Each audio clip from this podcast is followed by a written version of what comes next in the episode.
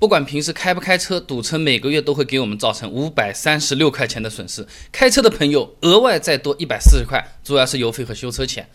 那有些朋友会想，那我不开车的堵车跟我有毛线关系啊？你就算不开车，你公交车总要坐吧？公交车是不是会堵车啊？公交车堵在路上，地铁你堵在排队的路上，不都一样吗？高德地图二零一七年交通报告上有个算法，拥堵的时间成本是根据通勤时间和工资折合计算的。那先来看通勤时间，北汽福田汽车有一个国内居民生活机动性指数研究和交通运输部科学研究院二零一七年中国主要城市交通分析这两个报告加在一起，娘们娘们找嚼一下看看。国内职场人士每天平均出行时间超过六十分钟，堵车差不多有三十分钟。哎，这个就有点像去迪士尼乐园一样了，一天下来真正在玩的时间只有四个小时，还有四个小时在排队啊！这 S 型全部都排好，排了半个小时，啊，冲下来两分钟啊！然后就是工资，北京来说，人社局公布的平均工资是七千七百零六块，按二十二个工作日每天八小时来算，七千七百零六除以二十二除以八。再除以一半，那每半小时的薪水就是二十一块八毛九了。二十二天一乘四百八十二块钱，一个月在堵车上面总共要亏掉四百八十二块钱啊！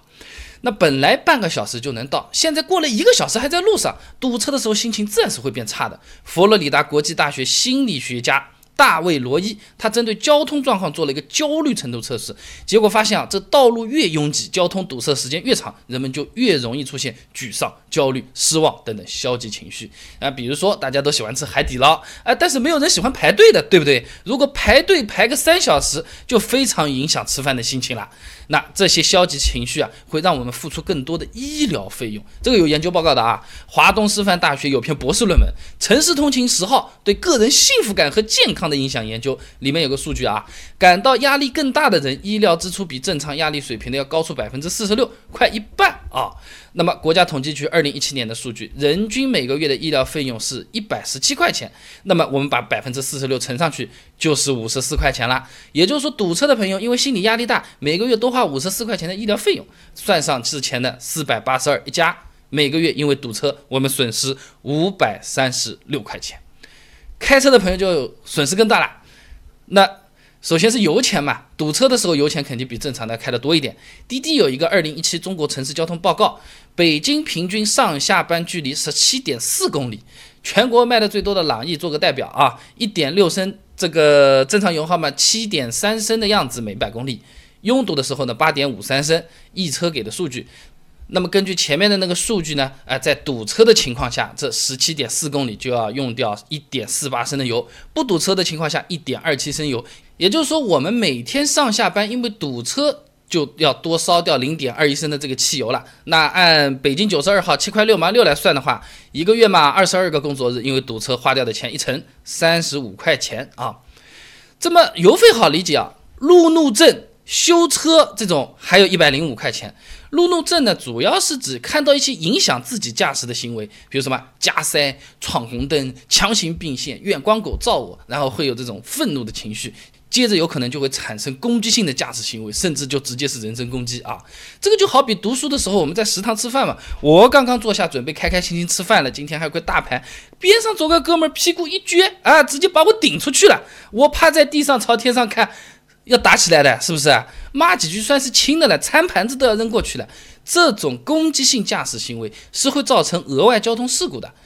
江苏省交警总队的统计数据啊，全省将近百分之十的事故啊是由于路怒引起的。那中南财经政法大学还有个论文嘞，《道路交通事故外部成本以及内部化机制研究》，听起来很玄乎，反正就是全国每辆车的事故成本是三百三十一块到一千七百六十九块钱，平均值一千零五十。那我们按这个来算，乘以百分之十，那么就是一百零五块钱了。路怒症每个月让车主多花一百零五块钱去修车，再加上三十五块钱多花掉的油费，额外的开车的朋友要多掏一百四，怎么办呢？下雨我不能阻止吗？我撑伞总是可以的，对不对？堵车造成的损失其实是可以减少的啊。我们先来讲讲开车朋友怎么弄。那么开车堵在路上，除了看前车的车屁股，其实还是有很多事情可以干的。你比如说，我们控制下路怒症啊，省下修车钱，最有效的办法是嚼口香糖。口香糖不要多少钱啊？第十届东京国际行为医学学术大会上有个心理研究表明啊，咀嚼口香糖能减少百分之十六点五的焦虑情绪和百分之十三点三的压力感，这个和 NBA 这种什么乔丹、科比打球嚼口香糖道理一样的。赛前缓解紧张情绪啊，比赛的时候呢有更好的发挥这个水平。车里没有口香糖或者你不爱吃，听音乐也是可以的。英国著名音乐心理学家尼古拉·迪本博士研究了一千七百八十个驾驶员，他说一边开车一边听音乐啊，有百分之六十三的人情绪会变得稳定啊。NBA 球员上场之前啊，有时候你看看小片花，有些人是戴着耳机在听歌的，缓解一下压力，道理是一样啊。那不开车的朋友怎么减少损失啊？你坐公交车时候看看新闻嘛，提前做好一天的计划，发发邮件回回邮件，对不对？呃，那英国皇家地理学会专门对英国的上班族做了调查，发现有百分之五十四的上班族用公交地铁上的时间发送电子邮件，这个提前进入工作状态，工作满意度更高，在职场上升职还更快。这就好比你马上要上台演讲，后台准备的时候再背一背稿子，顺一下，排了一下动作，是吧？真正演讲的时候表现也更好嘛，也更容易得奖啊。其实总和合在一起说啊，我们千万不要陷入到这么一个陷阱里去，就是啊，堵车我亏了很多钱，损失了很多东西或者怎么样。这个损失其实是在于我们怎么去看这一件事情。如果我们开车的时候堵在那边，什么事情都不做，我坐公交车的时候就拉了个把手，傻乎乎的直瞪眼看前面。的确，一个月是有四五百块钱损失的。但如果说我们不把它当做浪费，我们做了一些有生产力、有价值的那些事情，那个生产力是可以覆盖掉这些损失的，是可以净赚的。为什么同样，哎，这一个小时的上班时间，有的人进步快，有的人进步慢？智商不是决定的因素，时间的利用率才是关键。我在开车堵车的时候，我大可以狂按喇叭说前面这个傻的人真的是想揍他。你同样可以去听一些在线的广播，哎，讲做生意怎么做啊，讲英语怎么去学啊，听听新闻最近发生了什么事啊？哦，原来最近这个东西还挺有意思，我要不要去关心一下或者怎么样？同样的时间，如何去运用，才是决定价值最大或者是价值是负数的这么一个关键点。在于我们，不在于路上堵不堵。那么说到堵车，顺便也讲一个等红绿灯，是吧？碰到一个红灯，下一个又是红灯，再下一个又是红灯，为什么？这个设计是不是有问题啊？这设计出来总是让我们一路畅通的了。有啊，一个绿灯之后，每个灯都是绿灯，这个是为什么？有没有什么窍门？我自己去掌握一个开车节奏，就可以一路绿灯，再也不碰到红灯。有人试出来了，这规律我还给你整理好了。